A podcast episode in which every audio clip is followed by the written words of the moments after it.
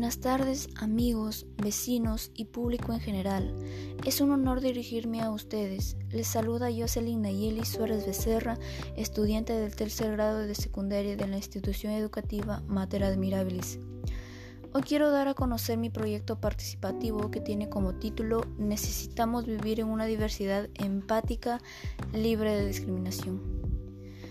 La llegada de la discriminación en nuestro país ha sido muy significante para nosotros.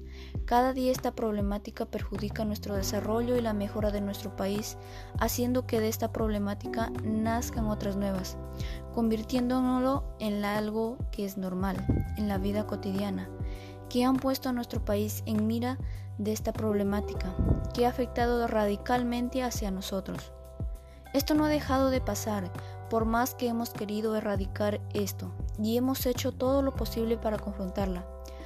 La discriminación actualmente sigue viva y se ha vuelto amigos de casi toda la sociedad e incluso de nuestras mismas autoridades.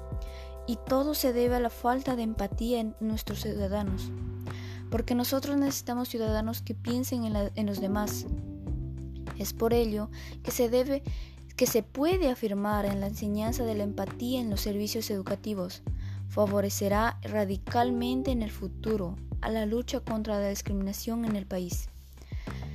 Si la discriminación en nuestro país, como lo hemos visto, es muy preocupante, está claro decir que se necesita la formación hacia una nueva generación de estudiantes que con enseñanza de liderazgo, de empatía acabarán con esta problemática. Por tanto, si no vamos a tomar esta iniciativa de enseñanza de liderazgo empático para el beneficio de todos y acabar con la discriminación desde los servicios educativos, esto en el futuro se vería seriamente afectado y sería un derrumbo para el país en el futuro. En, en primer lugar, la enseñanza en los servicios educativos sobre la empatía generará una nueva formación de estudiantes líderes empáticos que lucharán contra la discriminación de nuestro país. Está claro decir que la discriminación nos pone en un derrumbe de desarrollo del país. Hemos visto que esta crisis ha seguido avanzando y por más que hemos buscado un cambio, no lo hemos encontrado. Por eso es muy claro decir que la enseñanza del liderazgo empático será una buena iniciativa para terminar con esta crisis. Por ende, si la crisis política sigue avanzando tal como los hemos visto y no ha habido manera de frenar, es muy claro decir que en nuestro país es escaso en, los valores de la empatía y se fomenta mucho el racismo, como lo sucedió en la época colonial, donde en algunas castas se le prohibía el acceso a la educación, como a varios niños y niñas de castas morenas. Se les establecieron diferencias con los blancos fue debido a eso que no podían graduarse o tener una educación igual que los españoles.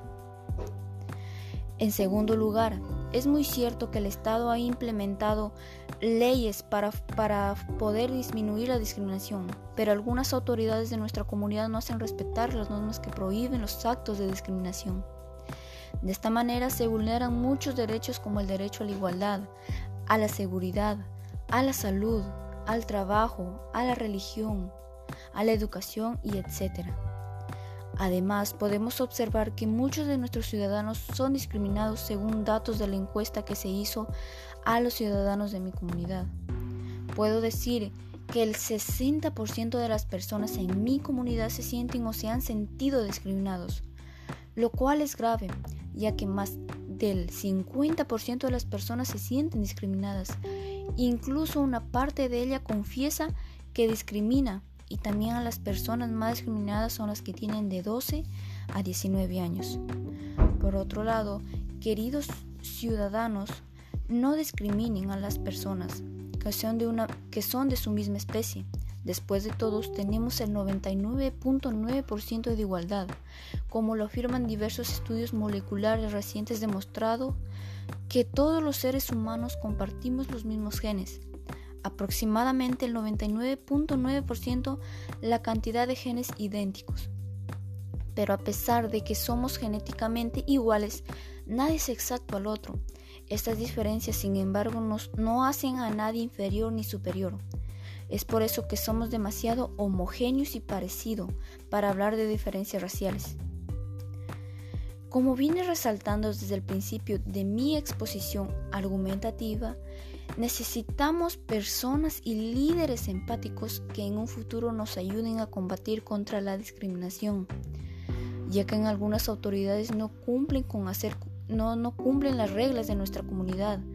Es por eso que sugiero que se promuevan espacios de diálogo entre las autoridades y los vecinos de mi comunidad para poder disminuir la discriminación y promuevan acciones desde el servicio educativo hasta los lugares públicos donde se necesite disminuir la discriminación.